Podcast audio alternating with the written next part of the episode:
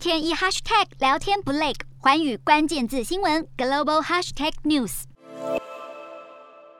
俄国总统普丁在十七号与土耳其总统埃尔段通话，提出停战条件。在场官员事后受访，透露条件内容。首先，普丁要求乌克兰保持中立，不再申请加入北约或欧盟，这点相对容易，因为泽伦斯基在战火逼迫下已经让步承认维持中立。第二，要求乌克兰去军事化，以确保不会对俄罗斯构成威胁。第三，则是去纳粹化。不过，这项条件等于是让乌克兰承认国家有纳粹领导，这对拥有犹太血统的泽伦斯基来说，恐怕十分冒犯。然而，在场官员透露，普丁真正刁钻的条件与领土争议有关。虽然官员没有详细说明，但各界都知道，普丁出兵的原因之一就是想要求乌国政府放弃乌东领地，又或是要乌克兰正式承认克里米亚属于俄罗斯。无论是哪种情况，失去领土对乌国政府而言都是巨大压力。普丁还表示，需要和泽伦斯基面对面对谈才能达成这些协议。对于这一点，双方倒是有共识。即使停战协议真的生效，乌克兰的未来也还是如履薄冰，因为协议中任何条件细节一旦没有被妥善实施，都可能成为普丁再次挥兵进攻的理由。